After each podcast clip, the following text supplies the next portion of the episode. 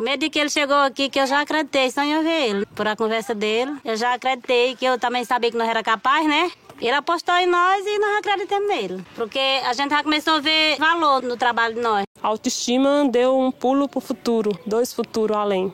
Porque até então aquilo ali para nós era inédito, que nossa própria cidade não valorizava. Eu, inclusive, eu olhava quando estava produzindo as peças piloto e imaginava quem vai querer comprar isso.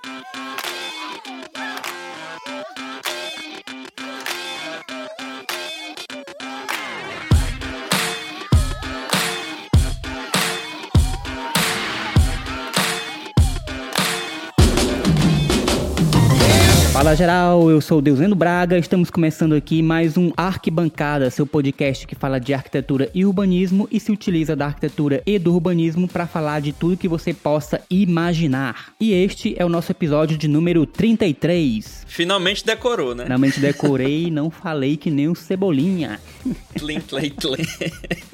É isso aí, galera. E aqui comigo, como vocês já puderam ouvir, Edmo Campos, diretamente de Teresina, de onde eu acabei de retornar. E aí, pessoal? E aí, Deus Leno? Como é que foi aí a chegada em Parnaíba? Ah, a viagem de volta foi tranquila, depois de uma passagem aí meteórica em Teresina. Foi rápida? Não é? Foi super rápida essa passagem em Teresina pra gente gravar alguns episódios especiais do Arquibancada que estão vindo por aí. É, cara, foi muito legal, cara. Um final de semana de gravação, foi bem corrido, viu, bicho? Cara, demais, hein? Mas foi muito bom. Muito esforço aqui, viu? Você tá de parabéns também por ter vindo aqui só pra gravar esses episódios. Domingo à noite eu tava só o bagaço. Eu ainda tô aqui sofrendo as consequências.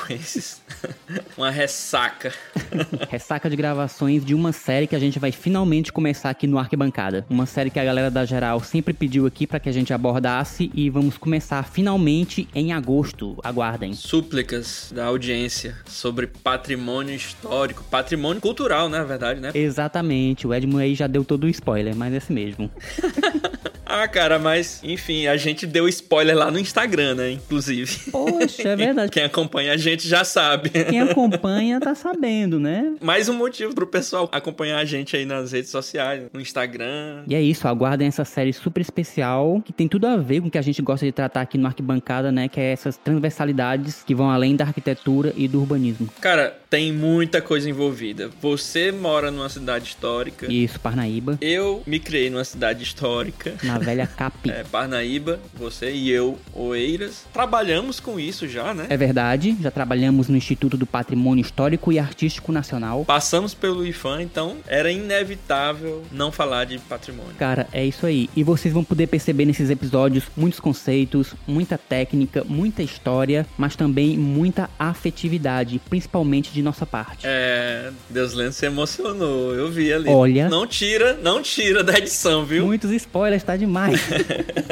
Não, mas muito legal, cara. Foi muito bom ter gravado esses episódios aqui presencial, né? Eu sempre sou fã de episódio presencial, né? 100% na verdade. Ah, somos. É outra vibe, completamente diferente. Nossa, é outro envolvimento, cara. Muito bom mesmo. Cara, e pegando esse gancho aí, falando sobre patrimônio histórico, queria dar um recado aqui pra galera que nos ouve aí, os arquitetos, estudantes, que tem um pezinho aí no patrimônio, gostam, são amantes dessa área, que agora, nesse mês de junho, a gente tem dois grandes eventos acontecendo em São Luís do Maranhão, sobre patrimônio histórico. São Luís, que é uma cidade que tem um acervo arquitetônico maravilhoso, é. diga-se de passagem. Nossa, muito rico, né? Vai ser um evento promovido pelo CAL Brasil, em parceria com o CAL Maranhão, onde eles vão estar organizando aí o Seminário Nacional de Patrimônio Histórico no dia 13 de junho, agora. E juntamente, logo em seguida, vem o nono Fórum Internacional de Patrimônio Arquitetônico aqui no Brasil. Olha aí. Um tema ligado mais a Portugal, mas vai acontecer acontecer também logo em seguida a esse seminário organizado pelo CAL, ou seja, nos dias 14, 15 e 16 de junho. Então você que gosta de patrimônio, que é um estudante da área, não pode perder esse grande evento em São Luís, que vai do dia 13 com esse evento do CAL e termina no dia 16 com esse fórum internacional. E uma notícia, não vai ser transmitido pelo YouTube. Eventos 100% no presencial. É para valorizar, né, cara, o evento e estimular também a galera a participar presencialmente conhecer o próprio centro histórico, né? Que é uma aula a céu aberto. É, exatamente. São Luís, cidade belíssima. Então você tem uma grande oportunidade de participar desses dois grandes eventos que acontecem agora em São Luís. As inscrições já estão abertas e para mais informações você busca aí os canais oficiais do Cal BR ou do Cal Maranhão. Ou confira os links úteis que a gente sempre disponibiliza aqui na descrição do nosso episódio. É verdade, sempre colocamos na descrição. Muito bem. E falando em patrimônio, tudo a ver com o episódio de hoje, né, Edmo? Na verdade, tudo tá interligado, né? A arquitetura é um negócio muito legal porque tá tudo muito ligado, conectado. É né? uma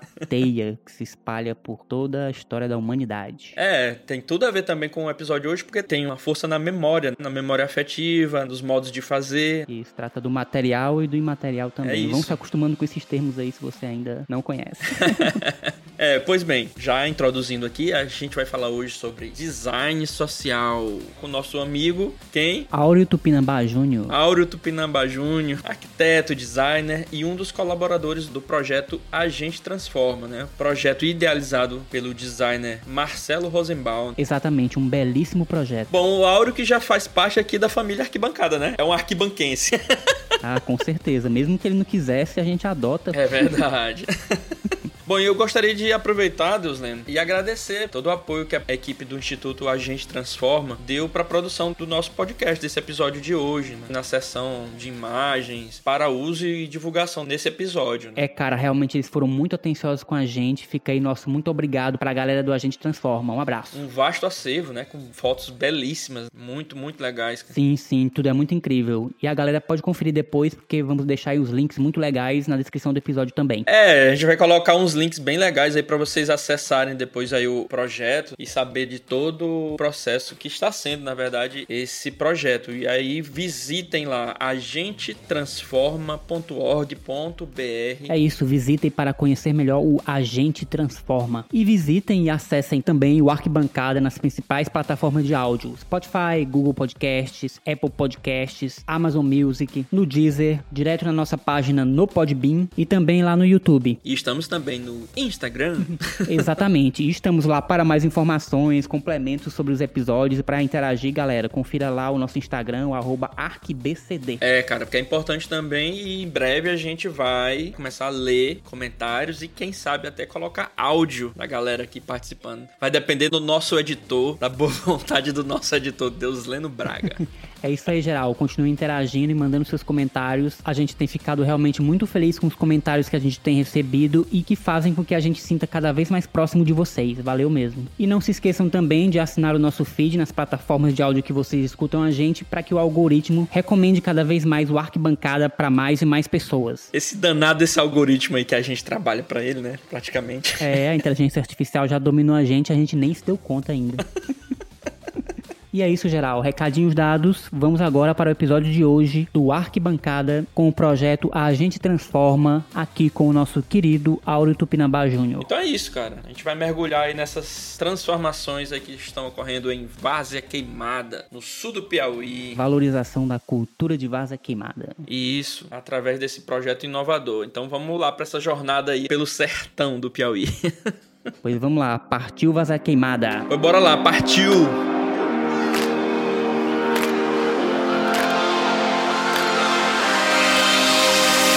Vamos lá, arquibancada de número 33. Diga 33, Edmo Campos.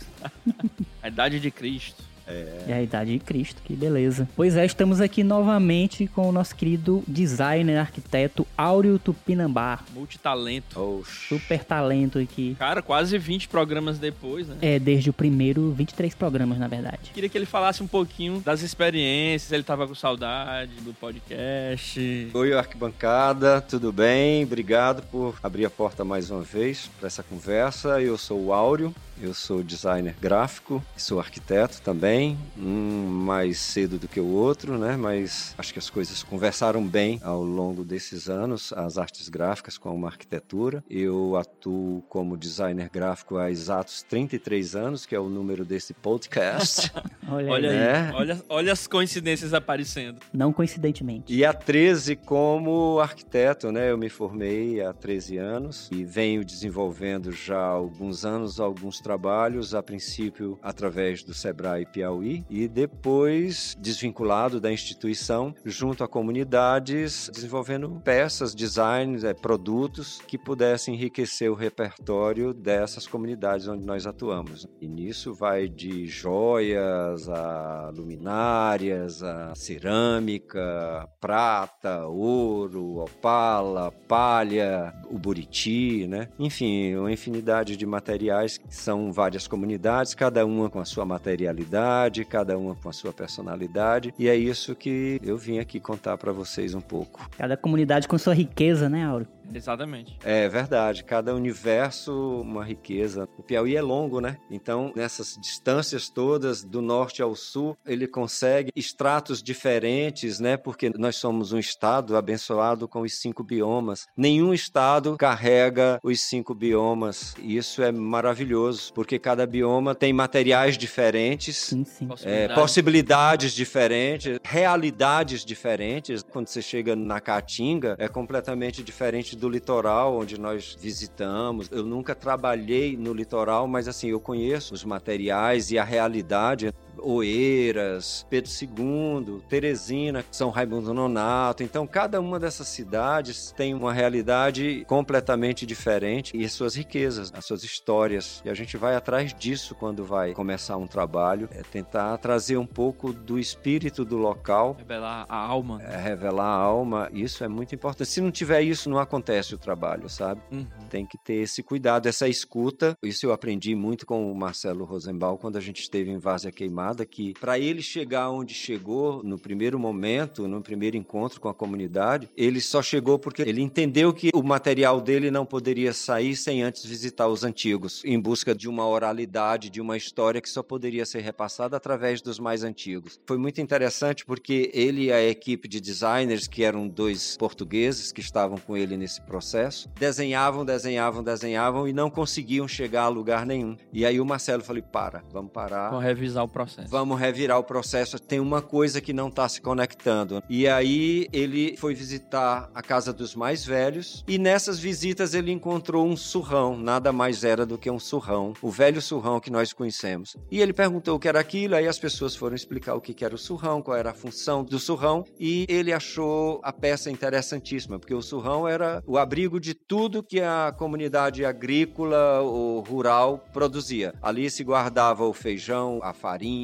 o arroz, todos os grãos da produção rural eram abrigados, guardados nesses surrões. Era o que transportava para as feiras. Aí foi o grande clique, né? É isso aqui que a gente vai atrás. E aí toda a coleção nasceu de um simples surrão que é tão comum para a gente, é tão banal. E essa lição ficou muito forte de escutar as pessoas. Eu, antes de conhecer o Marcelo, em 2009, eu acredito, nós participamos junto ao Sebrae de um concurso para o Casa Piauí Design. Era o primeiro ano que o Sebrae estava abrindo para estudantes e profissionais e eu me inscrevi junto com a Raquel Carvalho Você se inscreveu como como designer? estudante. Não, como estudante. Estudante de arquitetura. De arquitetura. Eu e a Raquel ainda éramos estudantes da Camilo Filho. A professora Ana Lúcia chamou, ah, eu acho que vocês têm a ver. Vários colegas se inscreveram e nós, no ano anterior, estivemos no Puti, eu acho que por quase seis meses, num processo de mergulho na alma do bairro, porque o estudo que a gente fazia lá naquele momento era para alimentar a nossa participação, a tentativa, né, de participação na Bienal Internacional de Arquitetura de São Paulo. Uhum. E na época a gente conseguiu, a gente foi um dos grupos selecionados. Pô, que massa. Legal, cara. Que É, foi a única faculdade de arquitetura do Nordeste que conseguiu ser selecionada. O tema era o público e o privado. E o professor Paulo Vasconcelos e Ricardo Roque, que nos orientaram, conseguiram enxergar isso muito bem no Puti, essa permeabilidade que havia entre o público e o privado. Quer dizer, os quintais são únicos, as casas são permeadas pelo bar, uma quitanda, uma lojinha. Aquilo tudo era uma parte de um universo só. E nós fomos lá para dentro, uma equipe de 12 alunos e fizemos uma pesquisa muito profunda. Então, esse tempo que nós passamos no Puti para preparar o material para esse concurso nos serviu para o ano seguinte, quando a gente voltou ao Puti para desenvolver essa coleção para o Casa Piauí Design. Uhum. Aí, ok. Aí juntou um pouco da tua experiência como designer, gráfico. É, é muito engraçado. Eu vou voltar mais um pouco ao tempo, não sei se as pessoas vão entender. Só fazendo um resgate aqui para quem tá conhecendo o programa agora, o Áureo participou de, o, acho que é episódio 11, né? É, dois episódios. O episódio 14, que é arquitetura e cinema, e o episódio 11, sobre conceito criativo e ancestralidade. É, que a gente falou da história de vida do Áureo, né? Desde a infância, as influências, até ele se tornar um arquiteto. É, então você de repente quer entender um pouco mais sobre a história do Áureo mais aprofundadamente,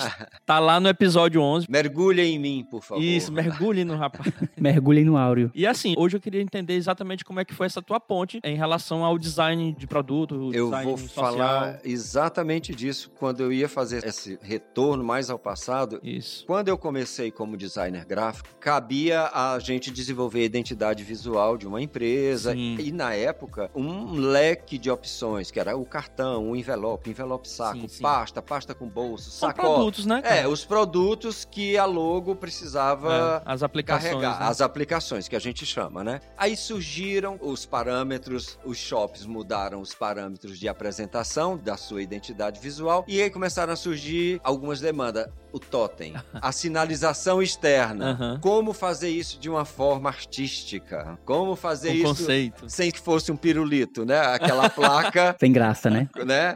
Eu comecei a treinar o design aí. Eu lembro demais que assim, eu, A forma. é, as formas, o material, aí eu tinha o acrílico, aí daqui a pouco começou a entrar o alumínio composto, mas até o alumínio composto entrar, eu só tinha o acrílico e a chapa de ferro. Aí eu fui brincando com essas coisas e fui perfurando chapas. O design lida com materiais. Ah, No caso do design gráfico, era um outro mundo, né? Era, Era o mundo outro do mundo. É. papel, das tintas, da gramatura. E em 2D. É um suporte bidimensional, É. né? Exatamente. Aí de repente eu precisava produzir uma peça tridimensional. Eu nem imaginava o que era SketchUp, como ainda hoje não.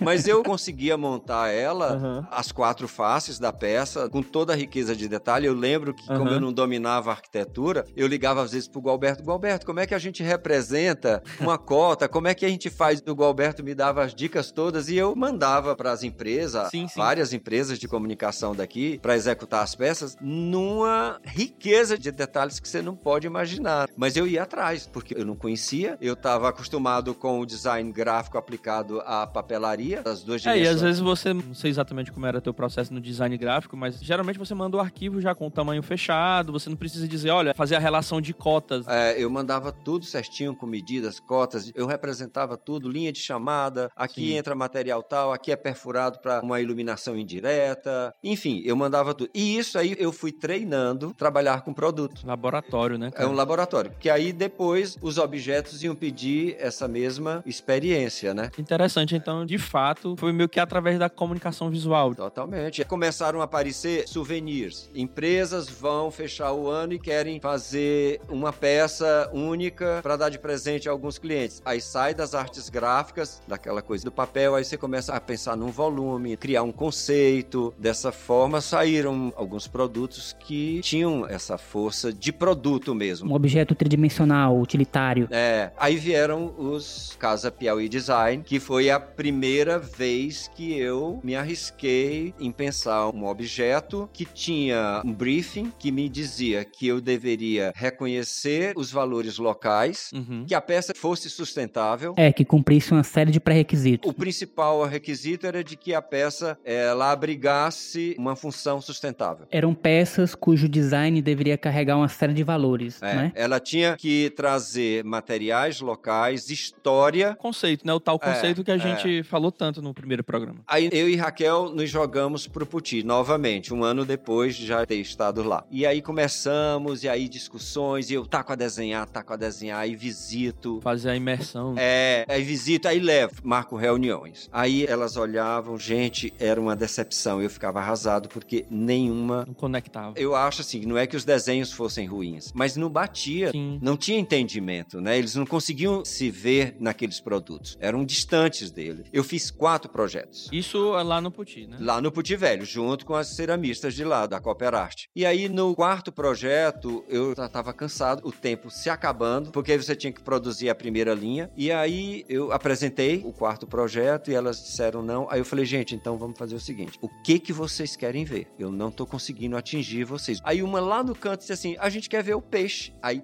pá! O tapa na minha cara. Cara, eu quase caí sentado e falei, burro, como é que tu tá numa comunidade ribeirinha e tu não teve o insight, assim, a delicadeza de entender que essas pessoas estão mais próximas desse rio do que qualquer outra coisa. O peixe, é claro, o peixe eles pescam, o peixe eles se alimentam, Sim. o peixe eles vendem. Isso. Exatamente. É a vida deles, É né? verdade. Olha, na hora, na hora que ela disse isso, eu fiquei arrasado de me sentir tão imbecil. Não, cara, mas É, você tava num processo inteiramente novo. Aí você eu- tava iniciando. Eu me senti tão burro, tão burro. Eu fiquei chocado, eu falei, meu Deus, eu não tô acreditando. Foi tão simples a resposta, sabe? Foi tão honesta, tão verdadeira. Mas naquele momento se cristalizou O projeto. o projeto. Na mesma hora o projeto nasceu na minha cabeça. Eu fiquei numa agonia tão grande que eu olhava pra Raquel, Raquel, Raquel, me deixa em casa. Vamos embora, vamos embora. Era final de tarde. Eu cheguei em casa, eram as quatro e meia para cinco da tarde. Entrei no banheiro, tomei um banho, sentei no computador e por volta das 8 horas da noite eu mandei os cinco peixes pra Raquel. Rascunhos, né? É, os desenhos, mandei já todos, com todas as riquezas de detalhe. Ah, caramba. Áureo, de qualquer forma, você tava dentro do processo já, né? Aí quando você resolveu, foi só catarse. É, foi catártico. E aí a Raquel pirou. Áureo, é isso mesmo. Vamos. Aí Bateu. Bateu com a Raquel, né? Eu falei, agora não é possível, meu Deus, falta elas. A prova. né? A prova final. Aí eu fiz umas pranchas A3 e apresentei no monitor maior pra eles, né? Uhum. E eles amaram. A emoção deles. Eles se viram. Se identificaram. Aí se reconheceram. Aí foi o máximo. Foi aquela vibração, cada uma trazendo uma informação, cada uma trazendo uma coisa. E o projeto nasceu. A gente ganhou o primeiro lugar. Fantástico. E foi a peça mais vendida, porque na época o Sebrae, além de fazer a exposição com os produtos de todos os designers, tinha uma Uhum. lojinha que vendia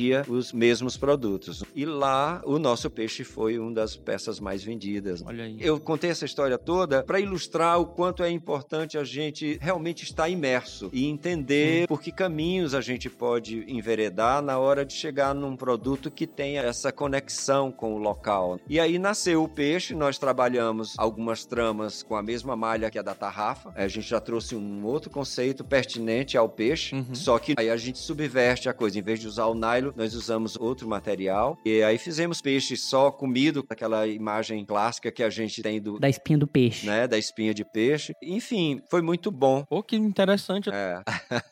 O Áureo trabalha aqui do meu lado, praticamente. E, assim, são É. infinitas histórias, né? Pra gente conhecer, pra gente entender, né? Então esse foi o teu começo de história com o Sebrae. Aí foi, foi o início, aí tudo que o Sebrae queria. Mandavam pra ti. Eles não queriam pagar os designers caros de fora, tinha eu com um valor mais barato, né? E aí eh, me Ah, chamavam. Sebrae, Ah, não. Sebrae. Cuidado, Sebrae.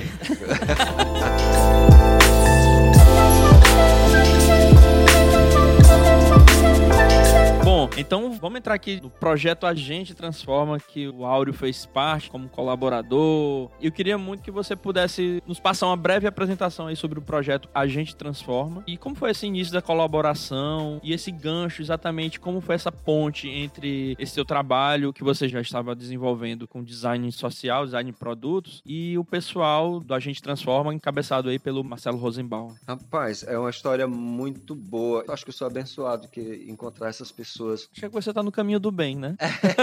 Porque eu fui passar um Réveillon na Barra Grande. Numa época mais democrática da Barra Grande. É, era 2010. Ainda era acessível Barra Grande? É, eu fui com um amigo piauiense, mas que morava em São Paulo, e é louco pela praia. Quem? É o Bernardo. Aí o Bernardo veio, fomos pra Barra Grande, estávamos lá num barzinho, aí entrou o Marcelo com a família. E ele já conhecia o Marcelo de São Paulo, o Bernardo. Cara, foi assim, velho. Foi. Aí o Bernardo se levanta da mesa, Áureo, peraí que eu vou cumprimentar ali o Marcelo. Eu já conhecia o Marcelo, dos projetos que eu acompanhava e, claro, do Da- programa da da, Globo, né? TV, é, da Globo. Eu fiquei na minha, quietinho. Eu acho que essa coisa de tietar é uma coisa meio chata mesmo, cafona. Ele foi lá, cumprimentou, voltou, a gente fez a nossa refeição e na saída, o Marcelo tava numa mesa próxima à saída do restaurante. Aí, novamente, o meu amigo foi lá, cumprimentou, ele se levantou, nós fomos apresentados, puxamos ali uma rápida conversa, ele disse, ah, vamos se ver, vamos aparecer para conversar. Tudo mais. Deve ter rolado o assunto de arquitetura, alguma coisa, rapidamente. É, ali, né? rapidamente, o Bernardo me apresentou como eu estava no último ano de faculdade, estava preparando o meu TCC quando eu o conheci. Aí começamos a conversar. Todos os dias a gente se encontrava, dali cerveja na beira da praia. Até Melhor forma de conhecer alguém.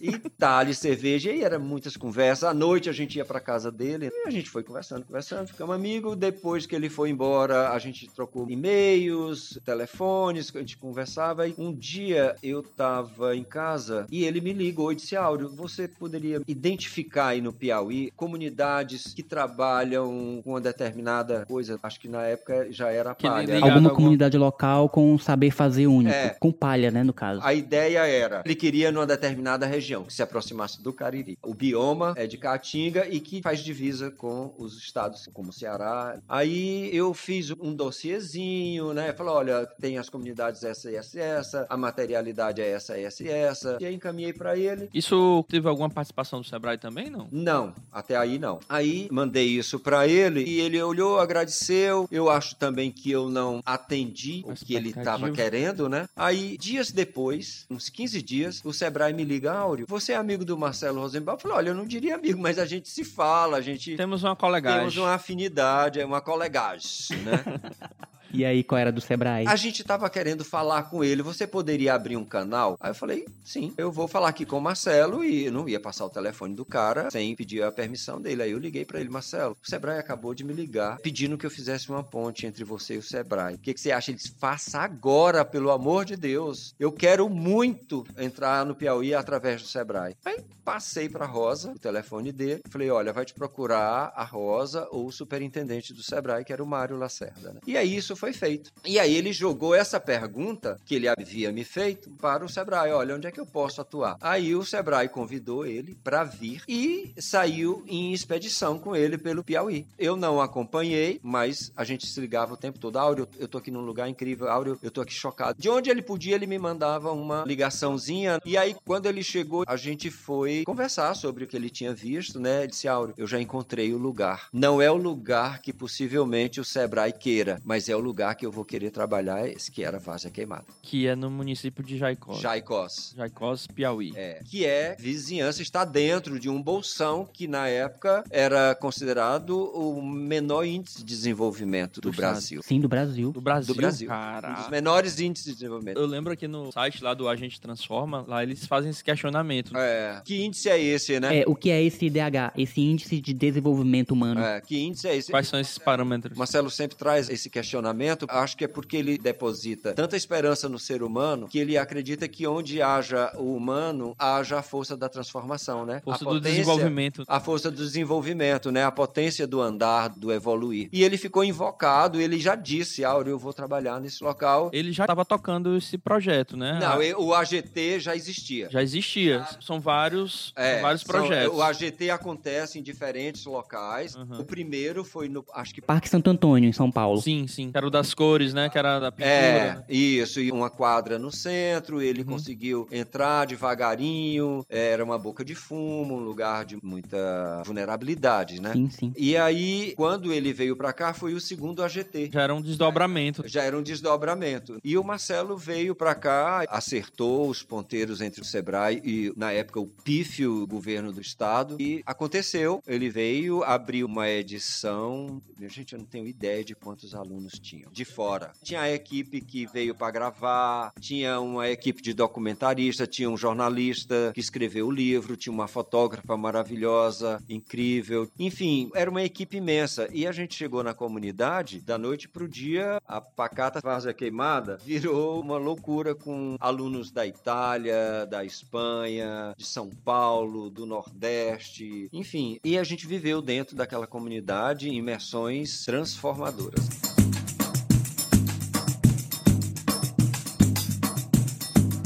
É, só me explica assim, então essa primeira fase do AGT, do Agente Transforma, teve o objetivo de entender as potencialidades, era só uma imersão que ninguém sabia ao certo o que é que iria dar, ou já tinha já, Não, quando já vocês tinha. chegaram, um direcionamento? Já, já tinha o direcionamento. Quando o Marcelo chegou, ele já tinha enxergado as potencialidades na visita anterior que ele fez. Sim, sim. Ele já tinha percebido o que, que poderia acontecer, porque olha como é engraçado as loucuras que o Sebrae promove às vezes. é, é loucura, porque você tirar uma técnica de Parnaíba, da zona rural de Parnaíba, e levar para lá Lá que você diz pra várzea queimada. é, para implantar lá uma técnica totalmente distante quando eles têm a técnica deles. Já está lá, né? Pronta. Que foi essa historinha que eu contei antes do Marcelo não conseguir achar o veio e terminou indo na casa da mais velha da comunidade e encontrou o surrão. Sim. Foi ali que ele entendeu que era aquela técnica que ele tinha que usar. Não precisava trazer uma técnica de fora para implantar lá. Não ia ser autêntico, né? Isso, Uma isso. Intrusão, né, cara? É, É, isso é egocêntrico, porque você deixa de enxergar as verdades que estão bem ali do seu lado, é ego. bem no seu entorno. É ego. Você tá julgando levar algo que você considera superior Isso pra um é local ego. que já tem suas próprias potencialidades e você não tá enxergando elas. É, exatamente. Quer dizer, é bonito, é feito lá em Parnaíba, é lindo, é feito com maestria. Mas não quer dizer que, inclusive, as peças que tinham lá, feitas com essa técnica, era de você botar na fogueira de feia, de mal feita. Entendi. Porque eles não tinham a habilidade, eles não tinham o conhecimento da técnica. Não era característica deles. Não, não, não adianta. Não se enxergavam lá. Não se enxergavam. Aí o Marcelo conseguiu reverter tudo isso, trouxe à luz dos nossos olhos o velho surrão e aí começou. Áureo, explica aí pra galera de fora o que é que é o surrão. O surrão é um saco feito de fibra de carnaúba, a palha da carnaúba, trançada. E esse surrão, ele era feito nas comunidades para armazenar. Não tinha tapaué, né? Não tinha latinhas em alturas diferentes com café e açúcar. Então, os víveres, os mantimentos, como a farinha, a rapadura, o arroz, o milho, tudo isso era guardado em surrões. Ele era o pau pra toda a obra do armazenamento. Era o pau para toda a obra do armazenamento. E os surrões, era através deles que os produtos chegavam nas feiras. Os surrões eram colocados na cangalha, que iam em cima do jumento, né? Sim. Aí tinha os ganchos, aí você enganchava um surrão de um lado, um surrão do outro, equilibrava as forças e o jumentinho. Levava. É, o surrão é isso. É um envelope quadrado, grande, feito de palha de carnaúba. Me diz uma coisa, foi daí que nasceu o Bogoió? Foi. Tem uma história engraçada que o Marcelo escutou o nome errado. Ele escutou o nome, que lá ele chama Bornó, e ele entendeu Bogoió. e aí ficou Bogoió. E eles ficaram com vergonha de corrigir. E aí ficou Bogoió.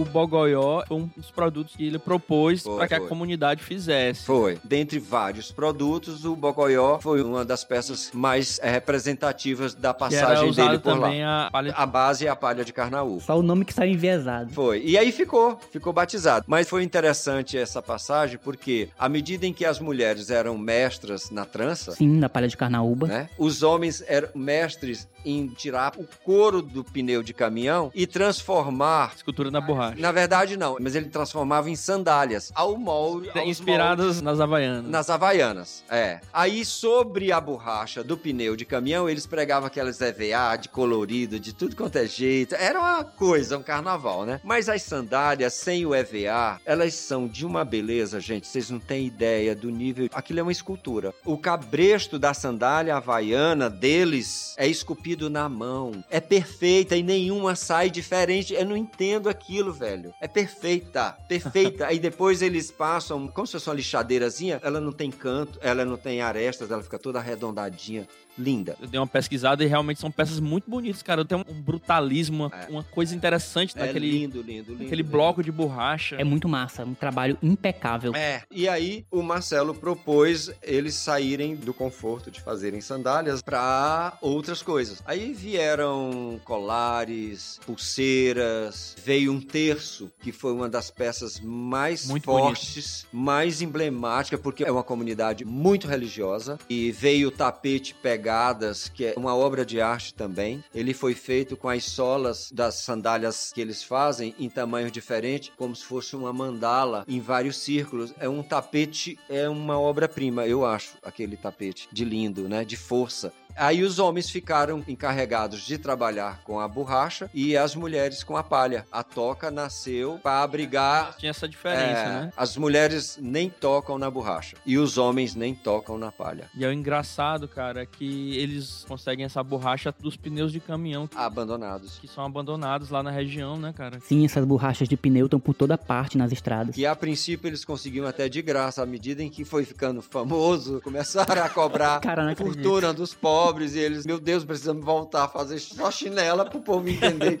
né? Porque aí tinha uma grife, né, por trás, né? Ai, ai, gerou todo um comércio. É, é. E aí, nesse momento que a equipe sai de lá, numa das reuniões com o Sebrae, o Marcelo indicou meu nome para fazer o acompanhamento dos produtos que estavam sendo executados. De que forma? Os produtos precisavam de uma supervisão. Um controle de qualidade. É, se a forma estava adequada, tamanho estava adequado, se estava distante do que havia sido desenhado. E aí eu fiz esse acompanhamento até 2014, 2015. Porque eram produtos feitos com a técnica artesanal própria de vaza queimada, mas ainda eram objetos de design, É. que seriam comercializados. Porque, é, já estavam sendo comercializados. A questão foi o seguinte: aquelas mulheres não haviam esquecido a técnica. Aquela técnica estava adormecida e elas não trabalhavam. Raramente uma fazia uma cesta, alguma coisa, algum surrão. Uhum. Aí, quando a gente saiu, a gente deixou isso lá para elas, com a incumbência de começar uma coleção. Daqui a pouco já estavam recebendo pedidos. Aí eu tinha que receber os pedidos, encaminhar para ela precificar. O pedido vinha para mim, eu encaminhava para o cliente. Quando o produto ficava pronto, o produto vinha de várzea para cá numa odisseia, amigo. Chegar produto de várzea naquela época sem carro. Ainda hoje é complicado ir para lá, para mim. Aí os produtos vinham, eu ia receber na garagem da empresa líder, levava lá para casa, ia pro aeroporto e aí eu esquecia da vida. Áureo, você falou aí da técnica que você percebeu que estava adormecida nessas mulheres lá de vaza queimada. Você não tem a impressão de que tem uma coisa que parece que tá tão enraizada na cultura das pessoas, de um povo característico, É. que chega a parecer que é uma herança genética, que tá no DNA daquelas pessoas. Genético, é. Rapaz, olha, foi Vai assim. na alma. Foi assim, foi impressionante. Isso é verdade, Deus lendo. Foi uma reativação, É, né? exatamente. Quando a gente saiu de lá, elas já estavam produzindo de vento em popa. Claro que os primeiros Aham. bogoiós, por conta da trança, porque existem vários tipos de trança. As pernas, quantas pernas, trança de tantas pernas, eles ficavam flácidos, não eram autoportantes. Então, aí a gente começou a corrigir isso, mudando algumas dimensões, mas tudo de acordo. Enfim, deixamos uma coleção pronta lá e no mesmo ano, em 2012, o projeto AGT foi escolhido pela São Paulo Fashion Week para ser o tema da São Paulo Fashion Week. Caramba. A gente chegou no Ibirapuera, que era onde aconteciam os desfiles. O Ibirapuera inteiro era o Piauí. Eu entrei no Ibirapuera assim me desmanchando, porque os nomes nossos, que são comuns a nós, né? Aham. Estavam todos impressos, painéis gigantescos com fotografia da Tatiana Cardial, filmes com a narração do Rodrigo Santoro, para as pessoas entenderem aquele universo, entenderem o que era o Piauí, entenderem a ação sustentável que o Marcelo levou para lá, porque a importância desse trabalho também era que quando você extrai a palha, você não mata a carnaúba. Sim, sim. Isso é sustentável.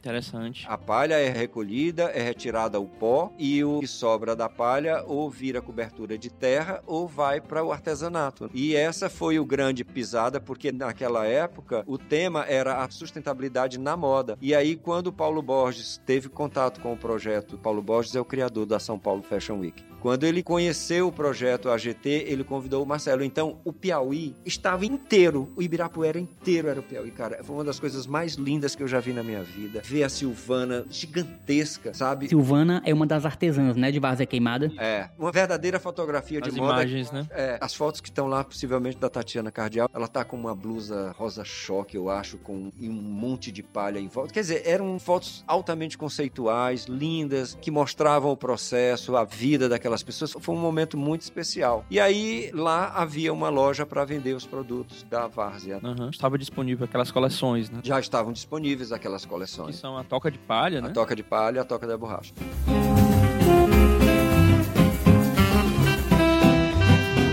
Nossa, realmente tudo muito lindo. E você cuidando desses processos em vaza queimada, dos produtos, até chegar nesse ápice, né? Que foi a São Paulo Fashion Week. Fiquei com essa incumbência de ser essa pessoa do olho fino em cima do produto. Bote fino nisso. E fiquei com essa responsabilidade, graças a Deus deu tudo certo. Com pouco tempo, as meninas já estavam aparatadas para despachar de lá produto para qualquer local do país. De lá mesmo de vaza queimada, pô, importantíssima essa parte, hein? É um avanço. Autossuficiência, né? né? É, Uma autossuficiência. Então, com pouco tempo, é, de lá elas conseguiam despachar para qualquer lugar do país. Cara, é uma vitória. É uma vitória. E aí vieram as lojas da Companhia Marítima, todas revestidas com esteiras. Todas, quando eu digo toda, todas as lojas são revestidas quase que inteiramente com esteiras da vaza Vaza queimada. Queimada. E aí foram vindos os projetos, o olhar do Brasil, e, eu lamento aqui, é, tenho que falar, eu acho que o piauiense é o único que não consegue olhar para a Vaza Queimada, acho que além de poucos amigos arquitetos, mas assim, onde eu posso num projeto eu incluo uma luminária, um, o tapete veredas Sim, do sim. Marcelo, que é lindíssimo, sabe? Esse outro tapete mesmo, os meninos não estão mais fabricando com a borracha esse tapete pegadas, mas o que for de palha eu tô empurrando, eu tô colocando nos projetos, Valorizando. valorizando. Tem que valorizar mesmo. É uma comunidade incrível, com uma disponibilidade assim. Eu trabalhei com muitas comunidades e eu não posso deixar de dizer que Vaza Queimada ela tem sempre um sim para você. Ela nunca diz não. Por mais difícil que seja o desenho ou complexo, nunca executado por eles, eles sempre dizem: "Mas a gente faz. A gente vai ver aqui". É interessante. Isso é muito bacana, gente. Isso mostra a vontade dessa pessoa de desenvolver, de levar adiante uma ideia. E hoje ela já cria, a Marcilene, que é a presidente da associação, né? Ela já está à frente, é uma líder, é uma menina super dinâmica. E eu saí de lá, depois já retornei em 2014 com um projeto do Marcelo, que era fazer um acompanhamento de umas máscaras para umas cadeiras. Ele foi convidado pelo Philip Stark para fazer uma intervenção numas cadeiras que chamava, acho que Together. Tinha uma abreviaçãozinha. Essa iniciativa do Philip Stark é TOG, que é uma siglazinha para Together, All Creators Together, que é uma iniciativa de promoção do design acessível. É TOG de Together, exatamente. É. E vários designers do mundo inteiro iam interferir nessa cadeira, que é bem básica, bem simples. E aí eu recebi um mock-up, o Marcelo e o Paulo mandaram, e a gente fez essas máscaras para encaixar aqui nos encostos, né? E eu fui, fiquei uma semana lá com a comunidade, refazendo, montando, refazendo, até que chegamos ao formato correto. E aí foi para Milão. Enfim, esses produtos já estiveram no ano seguinte em Milão, ou no mesmo ano que nós estivemos, ele ganhou um espaço num palácio para montar essa coleção. Áureo, mas me diz uma coisa, como a gente consegue ter acesso a essas peças? Você pode Além falar do- com o ar. e é assim, No site mesmo? veja se o site tem um catálogo. Se tiver o catálogo, você pode anotar e me Não pede. existe um espaço aqui em Teresina? Tem não. Eu tenho vontade, eu vou falar isso em público pro povo tomar essa ideia de mim, mas eu tenho muita vontade de abrir um cantinho e ficar lá o dia todo costurando, bordando e o povo entrando e saindo e dizendo não para as peças. Mas eu convido o Piauí a conhecer Várzea Queimada. Hoje eles É, têm uma cara. estrutura. Me leva junto aí. Eu já me convidei Pois várias é. vezes. E Áureo, falando em conhecer Vaza Queimada, eu e o Edmund ainda não fomos lá e também acho que muita gente do nosso público não foi ainda pra conhecer. Como é que é Vaza Queimada? Várzea Queimada, cara. É centro-sul. É, ali é- acho que é sudeste. É, exatamente. É, é um vale. Várzea Queimada está realmente incrustada no meio de um vale, onde de um lado tem uma serra, do outro também, e tem um rio, que esse rio ele enche uma vez, duas vezes no ano, né? Uhum. E aí ele vem com aquela força e passa, o povo toma banho nele. Dois dias depois ele sumiu. Caramba. Ele sumiu, vocês não têm ideia. Meu ele Deus. some porque ele tem um leito tão arenoso e é uma areia tão grossa Que absorve. que né? absorve. Mas aí, assim, você anda em cima, você percebe a umidade. Se você cavar 15 centímetros, você deu na água. É por isso que ele enche rápido, né, também. Ele já tá lá. Tá todo lá embaixo. Caramba. Aí o que, que as pessoas fazem? Elas cavam uns cacimbões e enfiam manilhas e a água vem toda para dentro da manilha e com isso eles conseguem fazer a sua horta, plantar Uhum. o seu capim para dar para vaca, né? Tem um exemplo lá com a agrofloresta que é impressionante num local daquele você encontrar uma experiência bem sucedida não, é mega bem sucedida. Que é uma grande tendência, né? É uma atual, né? grande independência. O Também. Martinho conseguiu, que é um dos grandes artesãos, ele tem uma terra próxima à margem do rio, ele tem dois tanques de piscicultura. Então ele puxa a água do rio, alimenta os dois tanques do rio que está embaixo. Lá nos dois tanques ele tem o peixe que ele come fresco. Da água que está no tanque vai para as plantas, aí ele tem mamão, banana, tomate orgânico, ele tem outras hortaliças. É uma experiência incrível, incrível. Eu fiquei impressionado quando eu conheci. Lá ele tem a abelha, as colmeias, né? Então a comunidade inteira, inclusive, já tem um pouco dessa cultura. Isso tudo No existia semiárido. antes ou foi impulsionado já, pelo já projeto? existia, mas o projeto trouxe Mais um autoestima, impulso, né? É, mais autoestima. O projeto trouxe muita coisa de boa para Várzea Queimada. E lá é um povoado, né? Não é uma cidade. É um povoado ainda. Zona rural. É zona rural de Jaicós.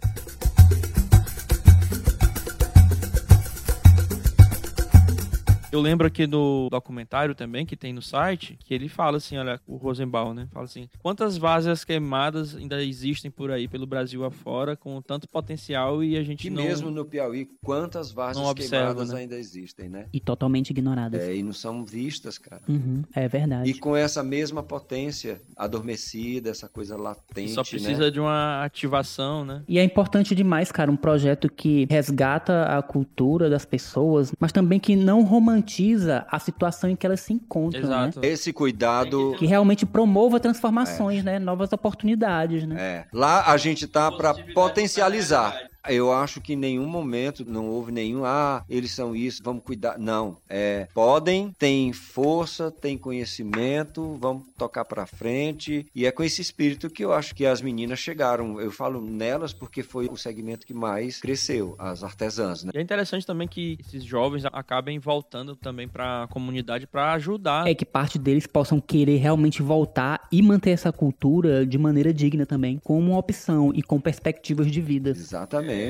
Exatamente. Tava vendo também no documentário a Marcelene falando, né, que é interessante também que tenha um- alguém da comunidade com um pé na Fora. realidade de fora, É. porque o tempo lá na comunidade passa outro- diferente. Totalmente. Olha, eu outro dia eu fui pra E lá você e precisa assim ter que eu aqueles cheguei, compromissos. é, e assim que eu cheguei lá, eu fiz uma foto. Tava bonito, uma luz linda, eu fiz uma foto e postei. E aí logo em seguida uma amiga minha ligou e disse: "Eita, tu num lugar desse tu se transforma, a gente consegue ver na tua cara É a verdade. felicidade". Quando eu chego lá, eu me sinto assim, porque o tempo, que foi uma coisa que eu aprendi com a pandemia, o tempo é nosso. É verdade. É. O tempo não é essa máquina que 8 horas você entra no seu escritório e sai às 18 horas, não. O tempo é nosso. Eu é que invento a maneira de melhor produzir quando eu estou em melhores condições, quando eu estou. Não estou falando aqui num papo bicho grilo, não, de dizer, ah, eu só quando eu estiver inspirado. Não, não é isso. Não, de jeito nenhum, faz sentido total. Mas é, você produz mais quando você se dá essas condições, eu acho. Essa fragmentação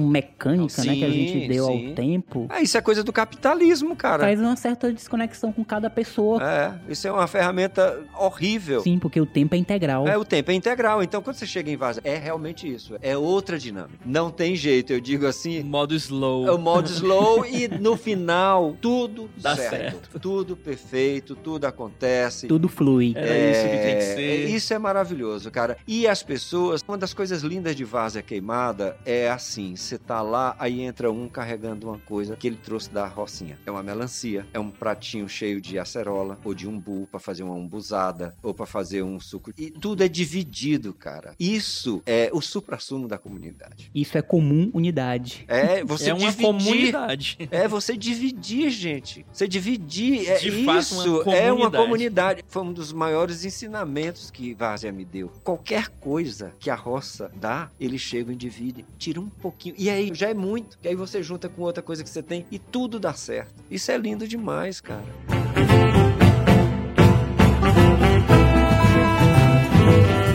E, Áureo, agora vamos falar aqui do momento presente. Eu sei que você está indo bastante lá ultimamente. Me conta aí os desafios para esse ano. O que é que vocês estão planejando para essa continuidade desse belíssimo projeto lá em Várzea Queimada? Esse ano tem muita coisa a vir pela frente, porque ano passado, por volta de agosto, o Marcelo entrou em contato comigo e perguntou se eu podia assessorar ele aqui, para que ele não ficasse indo e vindo, porque eles estão criando a Casa Carnaúba. O que, que é a Casa Carnaúba? E já envolve a arquitetura. É, já Também. envolve a arquitetura do escritório do Marcelo, né? É um lugar que vai receber a palha da Carnaúba, extrair dela o melhor pó, num espaço onde esse pó seja melhor recolhido, em maior aproveitamento do pó e numa qualidade maior, porque ele não vai se misturar com a sujeira. Depois de extraído, esse pó é usado pelas artesãs para venda, preço maravilhoso, porque a nossa carnaúba ainda tem isso. Sim, sim. Então é um espaço para beneficiamento da palha de carnaúba. Esse espaço, depois de recolhido o pó, a palha vai para um outro setor da edificação para ser armazenada para o uso do artesanato. O artesanato vai usar a mesma palha que gerou o pó. Então é uma construção em que vão se aprimorando processos. Aprimorando processos. E aí o escritório do Marcelo desenvolveu o projeto. Nesse momento ele está nas fundações já foram feitas e essa semana os tijolos chegam. Nós contratamos um parceiro de fora, o professor Danilo Acácio, que veio do Juazeiro. Ele trabalha com isso lá. Tijolos ecológicos. Tijolos ecológicos. Ele veio dar uma aula para gente porque estava muito difícil isso é uma coisa muito mágica, porque as relações entre solo, cimento e água são dificílimas de ser encontradas e com a vinda dele foi maravilhoso. Ele trouxe informação. Teve envolvimento também da Federal? Teve, a Federal está envolvida nesse último final de semana. Estivemos com o professor Danilo Acácio e com a professora Luciana Barbosa. A universidade em questão é a Universidade Federal do Piauí, certo? Isso. A gente sempre tem essa mania de falar federal. A gente está é aqui, né? Acho que isso aí tem ela, né?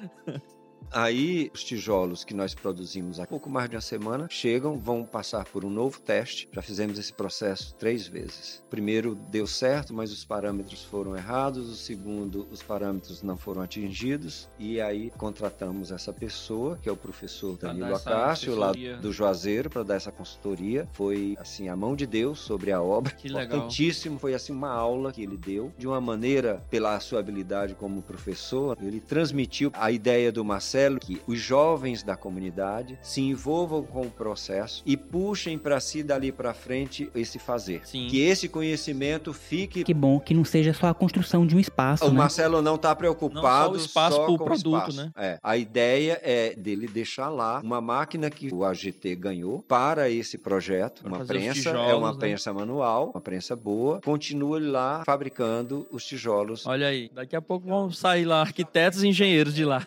não, se Deus quiser, já tem três meninos muito bons envolvidos até aqui. Desses que você fala isso e ele entende a história toda já, Sim. sabe? O Tico é impressionante, o Tico Barbosa. Que massa, cara. Ele é pedreiro, trabalhou em São Paulo. Lá em São Paulo, eles entram em determinados ajustes para poder Sim. darem conta da pressão, voltam porque não aguenta a infelicidade daquela cidade, graças a Deus. E aí então ele tem um conhecimento impressionante e uma habilidade em pegar a coisa no ar. Então o Tico tá com a equipe de dois colegas ajudando ele, dois garotos de várzea. E a gente logo mais, acho que essa semana, depois dos testes saírem, a gente já começa. São 12 mil tijolos que a gente vai precisar para erguer a casa. E já estamos na pressão do engenheiro dos tijolos, já está na hora, né? Cara, quanto aprendizado aí, né? É, muito bom, muito cara, para a comunidade, muito porque bom. isso aí pode se desdobrar em serviços que eles podem oferecer. Pois é, você acredita comunidade. que a gente anda na comunidade, ou então a gente está fazendo os tijolos, aí passa uma pessoa, aí para. Rapaz, mas é bonitinho esse tijolo, rapaz,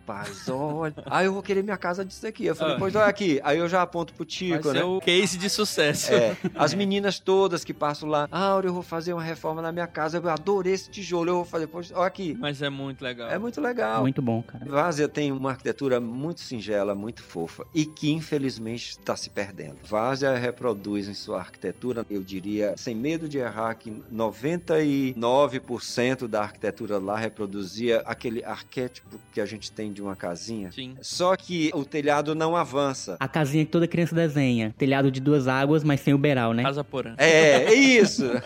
E aí, Deus lendo, a platibanda acompanha a água e ela mata a telha. Você não vê a telha. Aí Uhum. você vê Sim. o desenho da casinha, a telha tá por trás da platibanda, logo depois ali na linha das telhas. É muito singelo. E aí tem duas, três, uma ao lado da outra. Aí cada uma tem. Uma tem uma janela aqui, a outra tem a janela ali, a outra aí, sim. é, fazem essa brincadeira. Eu acho isso muito delicado, muito charmoso. As casinhas têm uma escala pequena, sabe? Foi uma das coisas que mais me encantou quando eu cheguei lá. A capelinha, né? Também Aí é tem a muito- igrejinha a que é linda. igrejinha, né? É. Muito bonitinha. A igrejinha é muito linda. E e esse já vai ser o segundo fruto arquitetônico, né? Deixado pelo agente Transforma lá em Vaza Queimada. É. Teve é. um mutirão. Teve o mutirão. A casa das possibilidades. Toca das possibilidades. Toca das A possibilidades. toca, ela foi erguida através de um projeto dos arquitetos Tomás Lotufo e Henrique Pinheiro, que acompanharam o Marcelo na primeira vez. Uhum. Eles desenvolveram um projeto para essa lavanderia que estava abandonada, virou um aprisco. Os bodes da região todos dormiam lá. Era abrigado, tinha um abrigozinho. Uhum. Essa do Marcelo seria realmente a segunda intervenção arquitetônica. Ela está quase no sopé de uma encosta. É lindo, porque tem um morro lindo que sobe logo atrás. Ela está quase que mimetizada a paisagem, cara. E é Camuflada, um arrojo, é, e é um arrojo em desenho, é como se fosse um oito. Ciclos infinitos. É, são dois círculos, Infinitas possibilidades. infinitas possibilidades. Ela vai estar dominando a paisagem ali de uma forma. Eu achei lindo. Tomara que essa técnica realmente se multiplique na região, Tomara, porque tem tudo a ver.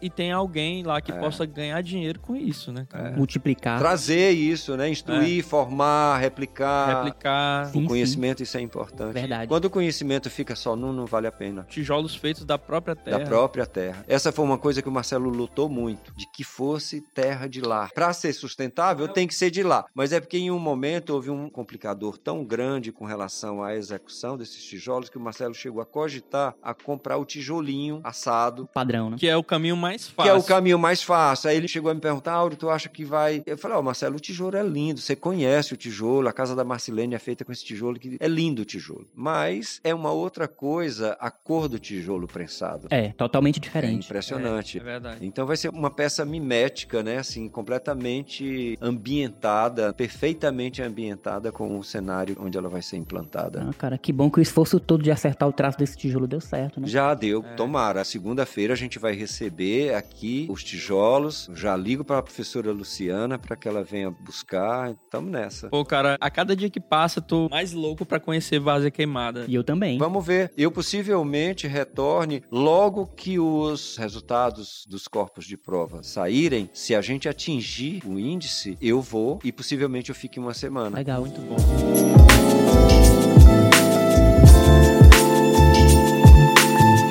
É emocionante a gente perceber o carinho que você tem por esse projeto e especialmente por Vaza Queimada. Tem sido realmente uma experiência impressionante pra ti, né? Eu sou apaixonado por Várzea porque ela terminou me trazendo também. Eu ganhei muito, né? Como pessoa, me transformou demais. Quando eu cheguei de lá, eu disse pra minha irmã, falei: "Olha, André, eu acho que eu nunca mais vou ser a mesma pessoa, porque o Marcelo, ele propôs uma coisa que me marca até hoje, Edmo e Deus Leno, a desconstrução do ego. Que legal. cara. Perfeito. Pra mim foi o maior ensinamento que o AGT me trouxe. Foi assim uma vassourada no ego, sabe? E eu venho constantemente me policiando com relação a isso, sabe? Tô nesse caminho desde lá. Anular as vaidades, fazer cair o véu de Maia, A o ilusão. véu da ilusão, enxergar as coisas a partir de uma ótica humana, dignificante, descobrir as potências através do meu olhar e da minha sensibilidade. Mas eu só posso enxergar isso se o meu ego tiver anulado. E isso não quer dizer que eu vá me anular como pessoa. Não, não, claro. Até porque você tá em busca de se conectar com a sua própria essência. né? Totalmente. Até porque também existe uma troca ali também. Totalmente. E estar lá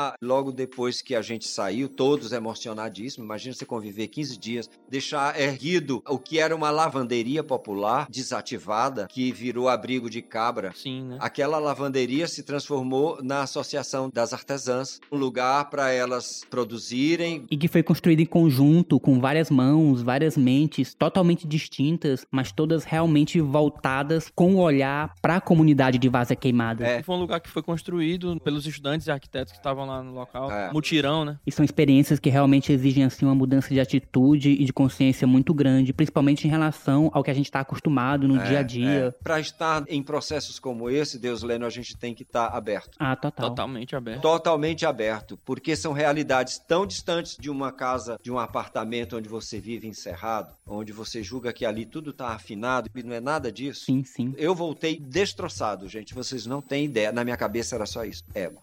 Acabar meu ego. Eu venho falando isso pra mim há 11 anos, de anular essa vaidade. Eu acho que isso vale pra todos os criadores, né, cara? E eu sinto que isso, essa atitude, ela vai contra o modus de Instagram, de você se tornar instagramável. Tudo tem que ser instagramável, né? De você estar toda hora. Eu faço isso, mas eu acho que eu faço isso de uma forma não tão predadora ou voraz. Não obsessiva, né? É Sabe? importante. Eu acho que o conteúdo que eu posto tem sempre uma preocupação. Eu não tô puxando aqui nada pra mim, não, pelo amor de Deus, eu estou falando aqui de ego, mas assim, algumas pessoas que não vivem mais a vida fora do Instagram. O Instagram é a vida delas. Sim, propósito, né? Então, Várzea, acho que ela me transformou muito mais do que eu pude levar de transformação pra ela, sabe? Pô, cara, que massa. Lindas trocas, né? Lindas relações. Numa fala do Rosenbaum, ele falou exatamente isso. O projeto de Vazia Queimada não seria a mesma coisa se não fosse esse processo. Existe o produto, digamos assim, a finalidade daquele trabalho, Sim. mas o processo é muito mais importante do que o O produto. humano, porque sem ele não tem o produto. Isso, o envolvimento da comunidade É. e toda essa cultura que foi reativada é muito mais importante do que o produto em si. Ali é só um coroamento de todo o processo. Realmente a cereja do bolo, né? Porque se esses processos não acontecerem, Edmo, é só um produto vazio, Isso,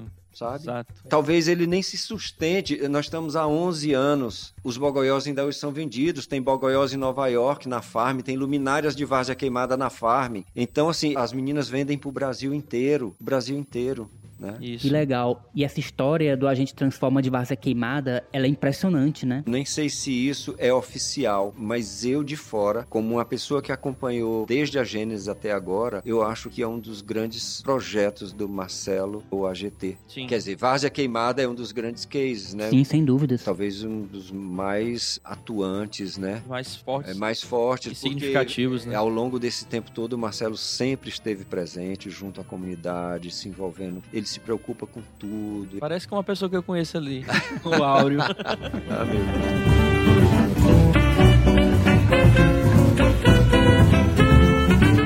Áureo, que bom, cara, que esse contato com essa comunidade, com esses saberes, essa reativação, como o Edmo falou, de tudo, que é muito próprio de lá, como isso foi feito com muito cuidado, com muito empenho realmente de querer transformar a vida dessas pessoas, né? Como é importante você saber reconhecer esses valores, esses saberes, e também a gente não romantizar as dificuldades que essas pessoas normalmente têm. Sim. E de não ficar preso só às coisas que fazem dessa comunidade algo particular, né? Que são esses saberes. Mas também fazer com que ela se expanda e de como é importante você buscar se conhecer como pessoa para que você consiga se livrar principalmente de preconceitos, para poder ter um bom contato com a cultura do outro, para que durante esse processo você não só mantenha e reconheça os seus próprios valores, mas que essa consciência sirva também para você respeitar o dos outros. Suas referências mais íntimas. né? Isso, porque assim você traz de volta desse contato uma experiência que expande não só você, mas também o teu próprio meio. É verdade, Deus Lendo. Também adorei a conversa, sempre muito bom conversar com o Áureo. Eu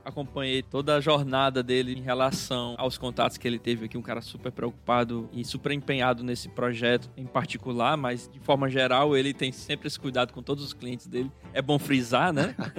Também concordo contigo, Deus Lendo, quando você diz a gente precisa se despedir de muitas questões particulares e ter um autoconhecimento muito forte do que a gente é para saber exatamente lidar e saber ter essa troca positiva Sim, em é. relação à cultura. Porque se você não se despir desses egos, nem a pessoa aprende, nem você apreende. Eu levo também muito isso para minha vida em relação à arquitetura, à arte em si. Ter essa imersão é importante até para a qualidade do trabalho que a gente desenvolve e para ter todo esse conceito por trás, você precisa de fato ser generoso. Exatamente. É a base de tudo. Deus Lendo, você falou uma palavra que eu tenho muito respeito por ela. É expansão, expandir. O universo foi feito de uma explosão que continuou se expandindo, É. se expandindo, se expandindo hoje. até chegar a nós. Nós somos essa explosão. Uhum. Nós não estamos estamos fora daquela explosão. Nós fazemos parte dela, nós somos integrantes, nós estamos eternamente em movimento e em expansão. E esse gesto, essa força poderosa que nos coloca em pé todos os dias e que nos mexe para todo canto, ela é interna, porque ela é motivadora, ela é física, porque ela nos transporta, ela faz a gente ir e vir, mas ela é transformadora. Quando você tem a consciência de que esse ciclo em movimento permite você dar voltas várias vezes a partir de um ponto de vista você consegue ver várias, várias coisas, realidades. né, várias realidades e eu acho que essa é a matéria para gente que trabalha com arquitetura, com arte, com cultura, para gente que quer ver mudanças, para gente que critica. A gente critica pra caramba, né, cara? É demais até. Precisa também ter autocrítica. É, ter autocrítica de saber criticar e não criticar quando não precisa criticar. Mas assim, o conhecimento é uma coisa em expansão, é um grande vórtice, sei lá, é um grande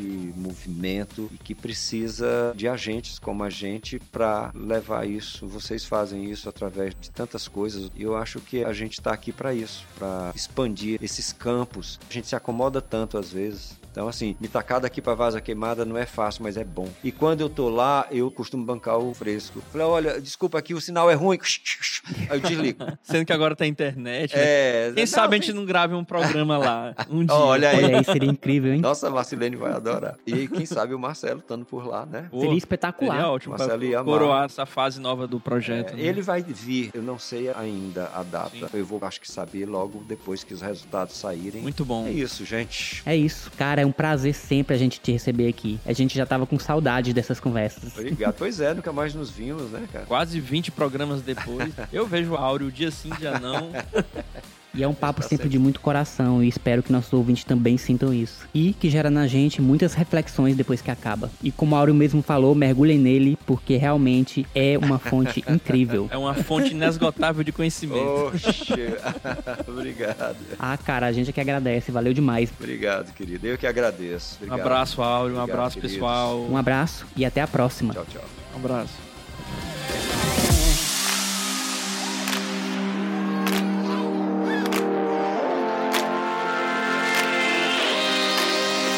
Years.